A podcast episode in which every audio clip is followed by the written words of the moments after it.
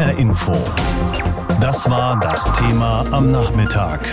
Johnson macht Britannien zur Insel. London riskiert den harten Brexit. Ja, vielleicht haben Sie es ja inzwischen verdrängt und sagen, die werden sich eh nicht einigen. Es geht ganz klar um den Brexit, der schon da ist. Die Frage ist ja nur, wird es ein Ausstieg Großbritanniens ohne Vertrag mit der Europäischen Union, also ein No-Deal-Brexit? Die Staats- und Regierungschefs der Europäischen Union haben darüber ja zwei Tage lang gesprochen. Die Verhandlungen über ein Handelsabkommen treten allerdings seit Monaten regelrecht auf der Stelle. Streit gibt es vor allem bei den Themen Wettbewerb und Fischerei. Und jetzt hat Premier Boris Johnson am Mittag angekündigt, dass er davon ausgeht, dass es ein No-Brexit-Deal gibt steht der Brexit-Streit vor der Entscheidung. Der britische Premierminister Boris Johnson verlangt jedenfalls deutliche Zugeständnisse von der EU, damit die Gespräche über ein Handelsabkommen weitergehen können. Ansonsten, so heißt es in London, sei man auch zu einem harten Schnitt bereit. Ein taktisches Manöver, um neuen Druck zu erzeugen. Ganz offensichtlich hat sich die Regierung Johnson über den Gipfelbeschluss aus der Nacht geärgert. Denn die 27 EU-Staaten fordern ihrerseits Großbritannien dazu auf, die nötigen Schritte zu tun, um ein Abkommen möglich zu machen. Oder, wie es der niederländische Regierungschef Mark Rutte sagt, für einen Durchbruch brauchen wir endlich Bewegung auf der Seite der Briten. Voor een doorbraak is het echt nodig dat we beweging zien aan de kant van het Verenigd Koninkrijk. Heißt im Klartext, wenn die Briten britische Seite bei ihrer Haltung bleibt, dann kann das mit dem angepeilten Handelsvertrag nichts werden. Die Folge wäre ein harter wirtschaftlicher Bruch mit Zöllen, Einfuhrquoten und Staus an den Häfen, auch wenn das eigentlich keiner will. Ein Abkommen um jeden Preis soll es aber trotzdem nicht geben. Jede Seite muss sich bewegen, sagt Bundeskanzlerin Angela Merkel, und die EU ist bereit, weiter zu verhandeln. Wir haben Licht gesehen in den letzten Tagen der Verhandlungen, aber auch natürlich noch Schatten. Und äh, wenn es nach der Europäischen Union geht und auch nach mir persönlich geht, dann sollten wir diese Gespräche jetzt einfach weiter fortsetzen. Wenn man sich nicht einigt, muss man sich auch auf die andere Variante vorbereiten. Ich halte es nach wie vor für beide Seiten für besser, ein Abkommen zu bekommen. Aber nicht um jeden Preis eben. Dass die Covid-19-Lage immer dramatischer wird, haben die Gipfelteilnehmer aus nächster Nähe erlebt. Strenge Abstandsregeln, regelmäßige Desinfektion und zusätzliche Frischluftzufuhr. Die Sicherheitsvorkehrungen im Brüsseler Ratsgebäude waren enorm. Weil sie Kontakt zu möglicherweise Corona-Infizierten hatten, sind Kommissionschefin von der Leyen und die finnische Ministerpräsidentin Sanna Marin vorzeitig abgereist. Der polnische Regierungschef Morawiecki und EU-Chefdiplomat Borrell waren vorsichtshalber erst gar nicht dabei. Wir nehmen die Situation sehr ernst, sagt EU-Ratspräsident Charles Michel. Deshalb habe sich die EU darauf verständigt, ihre Zusammenarbeit weiter auszubauen, unter anderem bei den Testverfahren, bei den Quarantäneregeln und der Nachverfolgung von Infektionsketten. The situation is uh, serious and we took the decision to strengthen our European cooperation. Die Entscheidung über neue Klimaziele hat der Gipfel vertagt. Eine Reihe von Ländern, darunter Deutschland, Frankreich, Spanien und die skandinavischen Staaten Staaten will die Treibhausgase bis 2030 um mindestens 55 Prozent abbauen, so wie es die EU-Kommission vorschlägt. Widerstand kommt aus Kohleländern wie Polen oder Tschechien. Sie fürchten um ihre Energieversorgung und machen sich Sorgen um Unternehmen und Arbeitsplätze. Belgiens Ministerpräsident Alexander de Croo dagegen verweist auf die Chancen. Manche Staaten sagen, wir müssen vorsichtig sein, damit wir wettbewerbsfähig bleiben. Ja, auf kurze Sicht geht es auch darum, aber auf lange Sicht reden wir über Technologie und darüber, wie Europa dabei Vorreiter sein kann. Welches Klimaziel sich die EU für 2030 setzt, wird in den nächsten Wochen von den Umweltministern ausgehandelt. Stefan Überbach war das über den EU-Gipfel, der heute zu Ende gegangen ist. Und Premier Boris Johnson hat die Briten am Mittag darauf vorbereitet, dass es wahrscheinlich keinen Deal mit der Europäischen Union geben wird. Das ist auch das Thema diesen Nachmittag bei uns. Ja, Brexit-Deal oder No-Brexit-Deal, das ist die Frage und sie lässt sich wahrscheinlich ja auch schon einigermaßen beantworten, denn vieles deutet darauf hin, dass es keinen Deal geben wird. Beim EU-Gipfel wurde zwar um eine Einigung gerungen, aber einen wirklichen Durchbruch, den gibt es bisher nicht. Ziel ist es ja eigentlich, bis zum Jahresende mit den Briten einen Handelsvertrag abzuschließen und damit das Chaos nach Ende der Brexit-Übergangsphase zu vermeiden. Am Mittag hat sich im Brexit-Streit der britische Premier Boris Johnson geäußert. Er geht nach eigenen Worten nun von einem harten Bruch, also von einem No-Deal-Brexit aus. Darüber habe ich am Nachmittag mit Bernd Lange von der SPD gesprochen. Er ist Vorsitzender des Ausschusses für internationalen Handel im EU-Parlament. Herr Lange, was bedeutet denn diese Äußerung von Boris Johnson für die Europäische Union? Also welchen Spielraum hat die EU jetzt eigentlich noch? Also wir sind verhandlungsbereit und wir haben noch zwei Wochen, weil ein Vertrag muss bis zum 31.10. fertig sein. Ansonsten kann man den Ratifizierungsprozess durchs Parlament gar nicht mehr organisieren. Der muss auch übersetzt werden und juristisch überprüft werden und so etwas. Also zwei Wochen, wo wir noch verhandeln können. Und wir lassen uns von dem Theaterdonner von Herrn Johnson da nicht beeindrucken. Wir haben die Türen offen. Allerdings, und das ist auch klar, wir können nicht einem Abkommen zustimmen, wo eigentlich nur die Rosinen auf der britischen Seite sind und auf der anderen Seite wir unlautere Wettbewerbsbedingungen und ein Nicht-Akzeptieren von Standards von der britischen Seite äh, dann festschreiben. Das kann auch nicht sein. Sie haben jetzt gerade gesagt, zwei Wochen, so circa ist noch Zeit. Die EU hat auf dem Gipfel Kompromissbereitschaft ja zumindest signalisiert und diese auch von den Briten wiederum eingefordert. Wie viel Kompromissbereitschaft gibt es denn überhaupt noch von Seiten der EU? Es geht erstmal darum, dass die Briten bisher über ein paar Dinge überhaupt nicht reden wollten. Also die Frage zum Beispiel, wie sieht es mit Staatsbeihilfen aus? Wie sieht es mit Steuern aus, mit Arbeitnehmerrechten, Umweltrechten? Dass es eben nicht geht, dass die quasi unter Wettbewerb anfangen, die eben bestimmte Standards unterlaufen. Oder beim Zugang zu öffentlicher Beschaffung. Also es gibt ein paar Bereiche, wo äh, bisher noch gar nicht richtig verhandelt worden ist, weil die Briten das nicht wollten.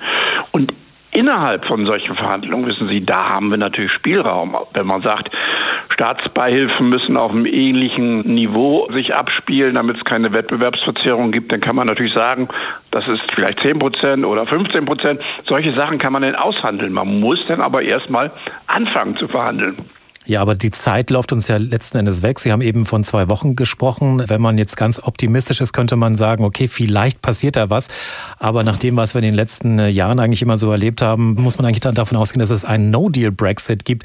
Wäre es nicht viel vernünftiger, einfach äh, auch von Seiten der EU zu sagen, wir brauchen noch viel länger und wir machen jetzt nicht Stichtag 31. Dezember, sondern vielleicht irgendwann im März? Ja, sicherlich. Das kann man auch viel konstruktiver und sinnvoller machen. Das war ja in dem Austrittsabkommen auch vorgesehen. Bloß da haben wir wieder die britische Seite, die allen Anstrengungen, eine Verlängerung zu ermöglichen, ein klares No entgegengesetzt haben. Und insofern wenn Sie mich persönlich fragen, ich glaube auch nicht mehr daran, dass äh, Boris Johnson sich dann noch groß bewegen wird. Ich meine, Katja Epstein, die singt zwar Wunder, gibt es immer wieder, aber Wunder sind natürlich begrenzt. Von daher müssen wir uns, glaube ich, darauf vorbereiten, dass wir mit Großbritannien, mit einem ganz normalen Drittstaat in der nächsten Zeit äh, uns abzufinden haben. Ich meine, das ist auch kein Weltuntergang. Wir haben auch mit den USA kein Handelsabkommen. Trotzdem ist das der größte Handelspartner und wir haben viele positive Beziehungen äh, zu den Vereinigten Staaten auch. Ich glaube, Boris Johnson spielt damit ganz bewusst. Also es wäre also nicht so, dass am 1. Januar dann auf einmal die LKWs auf der europäischen Seite und auch auf der britischen Seite einfach stehen bleiben und dass es keine Warenlieferung mehr gibt, nur weil es eben keinen Vertrag gibt? Nein, es wird komplizierter, aber das wird es eh weil Großbritannien ist ja nicht mehr Mitglied im Binnenmarkt. Das heißt, es gibt Zollformalitäten. Es wird auch mit Vertrag punktuelle Zollkontrollen geben. Wir müssen sicherstellen, dass die Produkte, die aus Großbritannien kommen, wirklich den europäischen Standards entsprechen, dass sie zum Beispiel nicht aus China über den Umweg Großbritannien auf den Markt kommen. Also es wird eh komplizierter werden, als es zurzeit ist. Aber das ist die bewusste Entscheidung der Briten. Ziel ist es eigentlich, bis zum Jahresende mit den Briten einen Handelsvertrag abzuschließen und damit das Chaos nach Ende des Brexit in dieser Übergangsphase zu vermeiden. Doch es gibt seit Monaten Probleme. Großbritannien möchte weiter nachverhandeln. Am Mittag hat sich dann im Brexit-Streit der britische Premier Boris Johnson nochmal geäußert. Er geht nach seinen Worten nun von einem harten Bruch, also von einem No-Deal-Brexit aus. Großbritannien muss sich bereit machen für einen No-Deal. Das hat Premierminister Boris Johnson am Mittag in einem offiziellen Statement erklärt.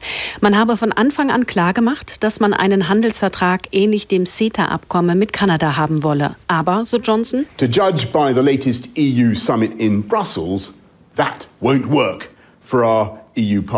Der EU-Gipfel habe gezeigt, das sei für die EU-Partner keine Option. Der britische Premier wirft Brüssel vor, in den letzten Monaten nicht ernsthaft verhandelt zu haben. Vor allem beim Thema Fischerei habe es bisher keine Einigung gegeben. Das sei inakzeptabel, so Johnson. Die Übergangsphase zwischen Großbritannien und der EU endet in zehn Wochen. Der Zeitdruck wächst. Johnson sagt, er habe deshalb jetzt als Premierminister die Entscheidung getroffen, das Land muss sich zum 1. Januar 2021 auf einen Umstieg nach australischen Regeln vorbereiten. Konkret heißt das ein Handel ohne spezielles Abkommen nach den Spielregeln der Welthandelsorganisation. Johnson erklärte, er wolle vor allem der Wirtschaft Planungssicherheit geben. And so now is the time for our businesses to get ready and for our hauliers to get ready, for travelers to get ready. Jetzt sei es Zeit für die Wirtschaft, die Spediteure die Urlauber, sich auf einen No-Deal vorzubereiten.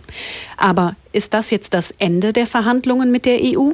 Darauf gibt Johnson bei seinem Statement auch auf mehrmalige Nachfrage von Journalisten keine eindeutige Antwort. So Unsere Nachricht an die EU ist, wenn ihr eure Einstellung grundlegend ändert, könnt ihr zu uns kommen. Ansonsten sprechen wir auch gerne darüber, wie es ansonsten anders weitergeht. Und anders, das wäre dann die Variante ohne Deal. Die Frage, ob Großbritannien damit tatsächlich ab sofort vom Verhandlungstisch aufsteht, lässt Premier Johnson aber unbeantwortet. Fest steht, die Chancen auf eine Einigung zwischen Großbritannien und der EU stehen schlecht.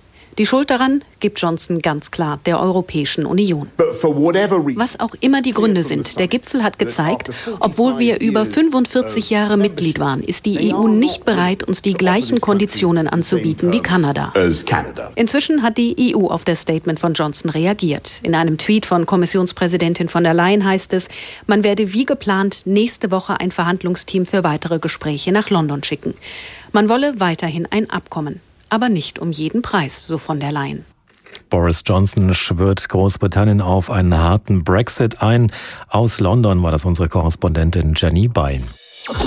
Der Termin ist rum und wie man sieht, sieht man nichts. Es gibt kein Handelsabkommen zwischen den 27 verbliebenen EU-Mitgliedern und Großbritannien. Und Johnson schwört sein Land auf einen harten Brexit ein. Darüber habe ich eben gesprochen mit meinem Kollegen Michael Schneider, der ist für uns in Brüssel. Bundeskanzlerin Merkel hatte gestern die Kompromissbereitschaft der EU signalisiert und das im Gegenzug auch von Großbritannien gefordert. Und dem hat Boris Johnson ja heute Mittag eine Absage erteilt. Das kann in Brüssel allerdings nicht wirklich jemanden überraschen, oder? Nein, tatsächlich konnte man damit rechnen, auch nach den Äußerungen, die vorher schon aus Großbritannien gekommen waren, vor diesem EU-Gipfel, bei dem eben auch die europäischen Staats- und Regierungschefs nochmal über die Sache gesprochen haben.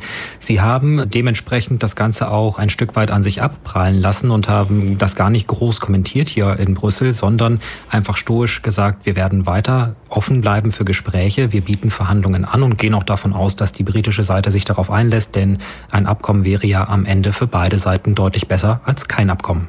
Jetzt hat ja auch Johnson nicht gerade die Tür hinter sich zugeknallt und gesagt, das war's, wir sind raus aus den Verhandlungen. Er hat im Prinzip erstmal nur die Tür aufgemacht, um sie dann möglicherweise zuschlagen zu können. Wie sieht man das bei der EU? Beziehungsweise wann ist der Punkt erreicht, an dem die sagt, jetzt reicht's uns? Nun, das hatten einige erwartet von diesem letzten EU-Gipfel, dass da ein Enddatum genannt würde. Das wurde es nicht. Tatsächlich hat man darauf verzichtet, da den gleichen Weg zu gehen wie Großbritannien, sondern stattdessen sagt Brüssel, wir setzen höchstens ein technisches Enddatum. Das heißt im Moment Mitte November. Bis dahin müsste dann doch so ein Abkommen langsam mal in Sichtweite geraten. Einfach aus den Ablaufgründen, dass es noch durch Parlamente müsste und dass es auch noch in 24 EU-Amtssprachen übersetzt werden müsste. Das dauert natürlich Zeit. Aber ganz offenbar möchte Brüssel sich nicht auf dieses Spiel einlassen, jetzt mit Daten und Deadlines und irgendwelchen angekündigten Rückzügen da um sich zu werfen, sondern da lässt man die Briten ein bisschen auflaufen im Moment. Heftigen Streit gibt's ja unter anderem über die Fischereirechte. Das ist ja aber vor allem ein emotionaler Streit. So extreme Bedeutung hat die Fischerei weder für die EU noch für Großbritannien wirtschaftlich nicht. Wie kann so ein Thema, so ein wichtiges Abkommen aus den Angeln heben?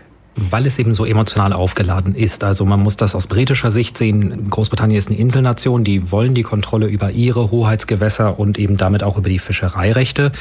Nicht ganz unwichtig, die britischen Fischer, die haben tatsächlich damals auch für den Brexit gestimmt, viele von ihnen, weil eben die Hoffnung da war, dann könne man den eigenen Fisch wieder fangen und dann auch verkaufen. Also da ist das schon emotional aufgehängt. Genauso auch auf französischer Seite zum Beispiel, da spielt die Fischerei ebenso eine wichtige Rolle und es sind die französischen Fischer, die dort weiter fischen wollen. Da hat Frankreich eine rote Linie gezogen. Dieses Thema steht aber eigentlich nur stellvertretend für alle anderen Themen, bei denen es nicht klappt. Es ist eben griffiger als irgendwelche Strafzölle oder irgendwelche Umweltrichtlinien. Letztlich geht es aber darum, man muss genauso für den Fisch wie für alles andere eine Lösung finden und das ist dann einfach nur eine Blaupause, die man anlegen müsste. Angesichts der aktuellen Wirtschaftslage und Corona vor allen Dingen, auch wenn es wirklich dazu kommt, wird es für die EU nicht ein wesentlich weicherer Brexit als für die Briten? Ja, das sagen Wirtschaftsexperten seit Jahren, dass die Insel natürlich stärker getroffen wäre als der Kontinent und tatsächlich die Pandemie hat die ganze Lage noch verschärft. Selbst die britische Regierung räumt ein, es könne ein wenig bumpy werden diesen Winter, also holprig. Das ist schon ein bemerkenswertes Eingeständnis. Man hat tatsächlich wirklich dort eine große Abhängigkeit von Importen vom Festland. Da geht es um frische Lebensmittel, die dann möglicherweise nicht mehr so schnell kommen könnten. Es ginge um Medikamente, sogar teilweise die Stromversorgung wird gesagt, könnte in Gefahr sein. Also ja, das würde Großbritannien sehr hart treffen, aber man darf nicht vergessen, die Europäische Union genauso. Für Deutschland ist Großbritannien ein wichtiger Handelspartner, gerade in der Auto- und Zuliefererindustrie. Für Holland, für Belgien, für Frankreich ist das ein wichtiger Partner und natürlich könnte die EU das besser abfedern, auch mit Hilfsgeldern für diese Regionen, aber einfach würde es nicht. Gesagt hat ihn Großbritanniens Premierminister Johnson. Wie in vielen Beziehungsdramen ist der Satz allerdings nicht ganz so final gemeint, wie gerade erwähnt. Johnson erklärte, die Gespräche über ein Handelsabkommen seien vorbei. Es sei denn, die EU ändere ihre Strategie. Imke Köhler ist für uns in London. Boris Johnson hat den Briten jetzt also erklärt, man müsse sich auf einen Brexit ohne Handelsvertrag einstellen. Das ist nicht wirklich überraschend. Die Verhandlungen darüber sind seit Monaten festgefahren. Die Drohung, die Verhandlungen mit der EU abzubrechen, die hören wir auch nicht zum ersten Mal. Wie wird das auf der Insel aufgenommen? Verhältnismäßig gelassen, würde ich sagen, zumal es eben noch nicht endgültig ist. Es ist ja noch eine Hintertür offen und EU-Kommissionspräsidentin von der Leyen hat schon angekündigt, dass am Montag hier in London wie geplant weiter verhandelt werden soll. Also damit ist noch nicht alles vorbei und dass Boris Johnson pokert und auch durchaus mal harte Töne anschlägt, das kennt man.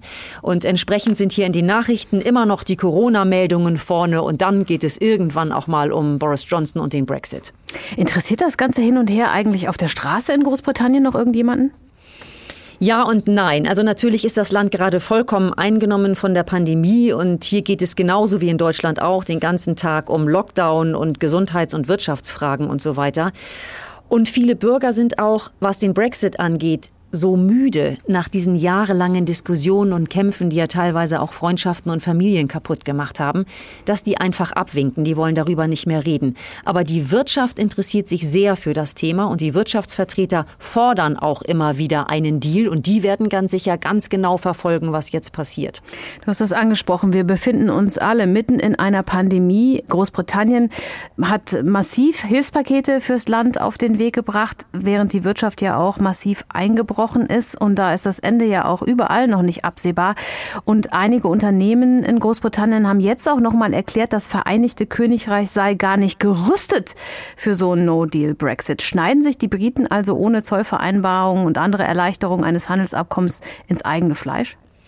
Ja, das tun sie. Wenn man den Experten glauben darf, dann hat ein Brexit wirtschaftliche Nachteile und zwar massive wirtschaftliche Nachteile. Die Ökonomen gehen sogar davon aus, dass der wirtschaftliche Schaden, der durch den Brexit entsteht, zwei bis dreimal so groß sein könnte und sein wird, wie der Schaden, der durch die Corona-Pandemie entsteht. Wobei das jetzt nicht so schlagartig passiert. Also der, der Brexit ist nicht kurzfristig so dramatisch, wenn er denn kommt, auch nicht der No-Deal-Brexit.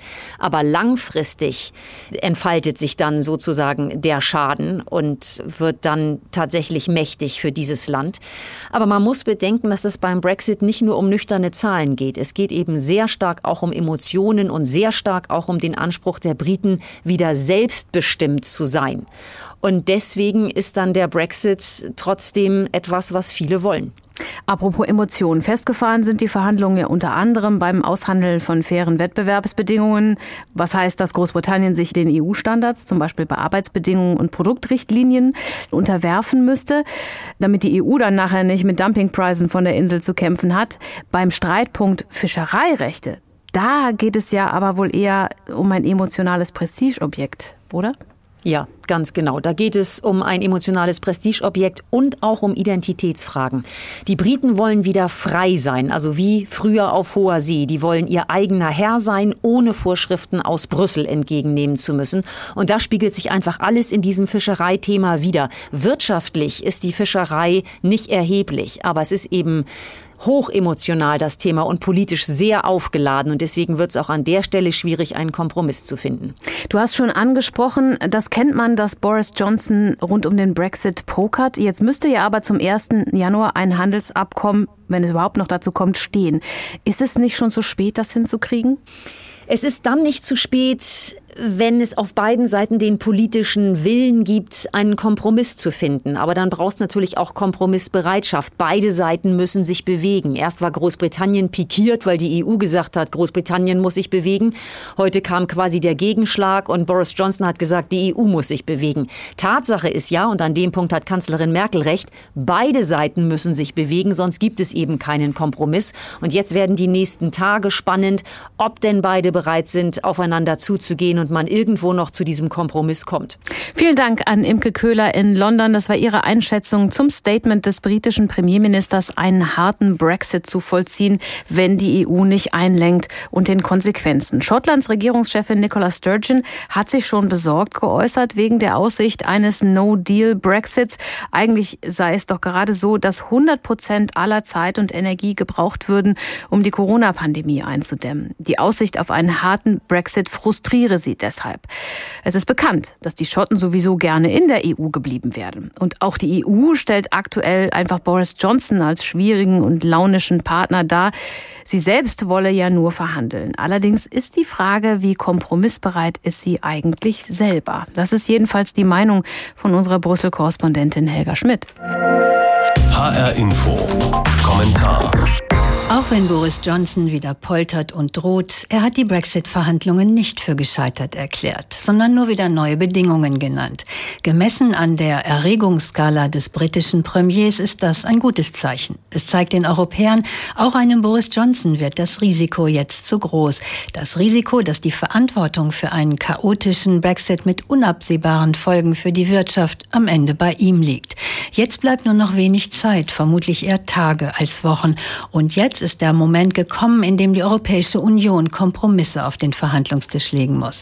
Sie hat sich lange hinter den aberwitzigen Wolten und immer neuen verbalen Kraftakten von Boris Johnson verstecken können. Wer wollte bei einem solchen Verhandlungsstil schon großzügige Kompromisse eingehen? Die EU-Verhandler haben sich monatelang nicht bewegt, auch weil sie deutlich machen wollten, wer die EU verlässt, der wird bestraft.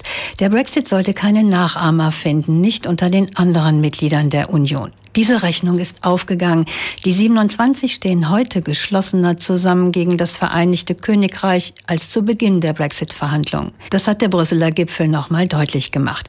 Die EU kann sich jetzt also leisten, Kompromisse einzugehen. Und sie muss es auch. Denn in zwei Punkten liegen die besseren Argumente auf der anderen Seite des Ärmelkanals. Auch wenn man das in Brüssel nicht gern zugibt. Erster Verhandlungsjoker der Briten sind die Fischfangrechte. Da geht es nämlich um Rechte in britischen Hoheitsgewässern.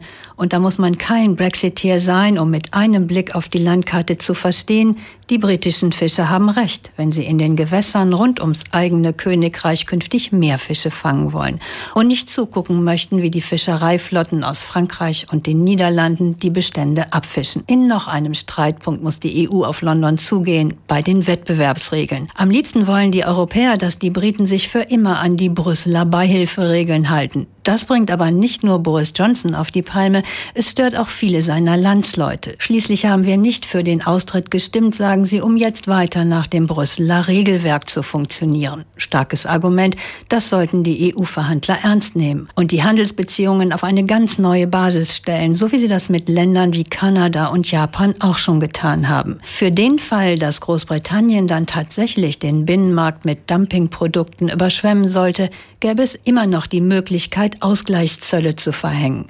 Großbritannien wäre dann in Zukunft ein privilegierter Partner, nicht eine Nation der Abtrünnigen, die unbedingt bestraft werden muss. Für Boris Johnson wäre es nicht leicht, ein solches Angebot auszuschlagen.